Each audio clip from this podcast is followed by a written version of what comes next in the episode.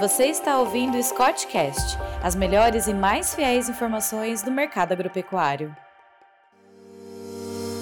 Olá a todos que nos escutam, meu nome é Julia Zenatti, eu sou analista de mercado aqui da Scott Consultoria e hoje estou aqui com meu colega Rodolfo Silber, que também é analista de mercado aqui da Scott.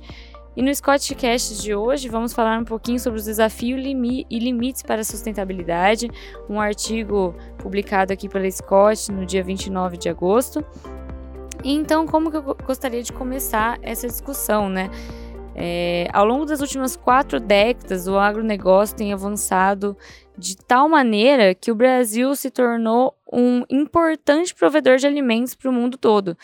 É, e a busca é, por sempre estar produzindo mais e de maneira consciente, também tentando atender ao máximo é, os mercados é, internacionais, conquistando novos mercados no exterior, é, tem propiciado esse crescimento do, do Brasil dentro e ganhando espaço aí dentro do agronegócio. É, atualmente, né, esse setor, o setor de produção rural brasileira, ele responde por cerca de 27% do PIB do nosso país. E isso, esse número reflete aí, em questão de empregabilidade, é, no emprego para um a cada três trabalhadores brasileiros. E qual que é o nosso maior desafio atualmente, né? O setor encara desafios relacionados à sustentabilidade, à competitividade do mercado e ao acesso desses mercados também. Então, é, um, um dos grandes problemas que a gente tem, é, que vem historicamente, né, é a imagem que o agronegócio brasileiro tem lá fora, que muitas vezes a gente passa uma imagem é, de um agronegócio poluidor, de um agronegócio é, de, que desmata, que destrói, e não é bem assim. É, ao, ao, longo da nossa discussão aqui, a gente vai trazer alguns dados né, que comprovam que o agronegócio brasileiro é um dos mais sustentáveis do mundo. E a nossa apreensão crescente é em utilizar os nossos recursos de maneira consciente para produzir alimentos em qualidade e quantidade suficiente para atender não só a demanda interna do nosso mercado, mas também para cumprir a nossa responsabilidade como um exportador, é, é, um exportador mundial de alimentos, né? reduzindo e fazendo tudo isso, reduzindo possíveis danos ambientais. Então, o Brasil tem um papel muito grande aí em atender a crescente demanda por alimentos, né? O, mundo está crescendo, a população mundial está aumentando, a demanda por alimentos cresce e a gente tem um papel aí é, importante né, no fornecimento de alimentos, é, tanto pela questão do nosso espaço territorial, nossas é, circunstâncias climáticas que são favoráveis né, para o plantio, e não só a segurança alimentar, tam, como também a que, é, questões relacionadas à bioenergia, né? A gente sabe aí dessa crise energética global que tem afetado alguns países europeus. Então, frente a todas essas exigências, né, principalmente da comunidade internacional, é, o agro brasileiro tem ganhado muitas oportunidades, entre elas de implantar sistemas produtivos muito mais intensivos e modernos para atender a todos esses requisitos. Isso reflete diretamente na cadeia é, produtiva de carne bovina, que tem se adequado a esses interesses do mercado e reforçando vários pilares, como a importância do bem-estar animal, que está cada dia é, é, mais comum ver é, essa, essa preocupação dentro das fazendas. É, também a questão de adoção de, de tecnologias nos processos produtivos e sempre com foco em buscar a mitigação dos efeitos é, dos gases de efeito estufa, né? E também é, a, ainda mais agora, né, que tem cada dia entrado mais é, em pauta a questão do sequestro de carbono. E aproveitando que eu entrei nessa parte da pecuária, eu vou passar para o meu colega Rodolfo Silber, que vai falar um pouquinho aí é, de qual que está sendo a imagem da pecuária brasileira é, dentro da responsabilidade é, de emissão dos gases. É, a pecuária ela acabou se tornando uma vilã, sendo vista como uma vilã pra, pela busca da neutralidade climática, muito devido às emissões de metano uh, vinda da, da pecuária. É, mas isso está sendo mitigado devido à me melhor nutrição, ao melhoramento genético. Isso está reduzindo já as emissões de metano. E quando a gente compara essas emissões da pecuária com outros setores da economia, por exemplo, o setor industrial, é, fica um pouco desfavorável a comparação, porque o setor industrial acaba emitindo muito mais do que só a, a pecuária. É, se a gente for comparar os países em, em desenvolvimento, a concentração da China, dos Estados Unidos, da União Europeia, eles concentram basicamente 46% das emissões mundiais de gases do efeito estufa. Então, colocar a culpa na pecuária é um pouco complicado. É, agora, para além da, da porteira, é, existem ainda desafios a serem superados. Por exemplo, uh, investir na transparência, no, no marketing positivo uh, que a pecuária promove. Há sistemas de produção uh, da pecuária que acabam é, reduzindo o carbono emitindo ou até tendo um balanço negativo, então acaba sendo propício para o meio ambiente, sendo benéfico para o meio ambiente.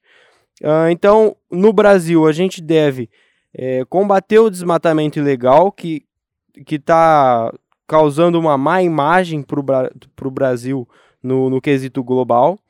Uh, as instituições de pesquisa, em conjunto com a iniciativa privada, estão desenvolvendo estudos uh, em, buscando sistemas integrados que acabam recuperando, intensificando as, as áreas de pastagem que são destinadas à bovinocultura de corte, no, em, todo, em praticamente todos os biomas no Brasil. Além disso, planos estão sendo instituídos uh, pelo Estado brasileiro desde 2010, é, sendo feita uma remodelagem no plano Safra, apresentando aí o plano uh, de implementação da agricultura de baixo carbono pelo plano ABC ou plano ABC+, uh, buscando aumentar os sistemas integrados como a lavoura, pecuária, floresta, é, fornecendo crédito para quem está disposto a, a buscar esse, esse, esse, nível de tecnologia, mas a, mitiga, a mitigação do metano não é capaz de garantir sozinha a sustentabilidade no sistema de produção é, o que precisa ser é, resolvido antes de atingir a sustentabilidade, quanto tempo isso pode levar, o quão sustentável é possível ser. Muitos, muitos questionamentos ainda são estão ao redor desse tema. Uh, dos gases dos, efe, do, dos, efeitos estufas, que isso deve ser pesquisado e deve uh, se, se, tornar pauta para trazer um, o, o cenário da pecuária não como vilã, mas sim como a parte positiva na, nessa busca pela neutralidade, pela, pelo sequestro de carbono. E agora eu vou passar para a Júlia novamente, para ela falar um pouco sobre o caminho, se estamos no caminho certo, qual caminho estamos tomando. Então é exatamente isso, né? É, o brasileiro, o produtor brasileiro, ele tem consciência da importância é, da preservação do meio ambiente. Nós sabemos que to, tudo isso, gases, do, é, gases de efeito estufa, as emissões, tudo isso atrapalha principalmente questões climáticas. Não existe o agro sem clima. Então, a gente sabe como tudo isso afeta a produtividade e não é isso que a gente quer. O Brasil, ele é, ele busca aí incessantemente por produzir com qualidade e quantidade. É, nós queremos aí cumprir o nosso papel como como supridores é, mundiais né, de alimentos. E com certeza nós estamos no caminho certo, como o Rodolfo abordou, é, tanto instituições de pesquisa, é, é, iniciativas privadas, é, estudos, e tanto essa parte de pesquisa quanto a parte de aplicação que é feito justamente pelo produtor, é, pelo produtor rural, pelo pecuarista, pelo, pelo pessoal que está no campo, por nós que estamos trabalhando é, na área de agropecuária, né? Buscando sempre aí trazer a tecnologia, trazer informação, trazer tudo que tem de novo e proveitoso para intensificar os nossos modelos produtivos da melhor forma possível. E de acordo com dados da, da FAO, né, da Organização para Alimentação e Agricultura, a agricultura é o caminho certo para alcançar o balanço positivo entre a remoção e a emissão de carbono e de outros gases. Então, além é, da questão dessa questão, né, tem também a, a nossa oportunidade em fazer a formação e recuperação de passagens degradadas, é, tudo isso corrobora também para a nutrição animal e trabalha também como potencial potenciais drenos de carbono é, no solo.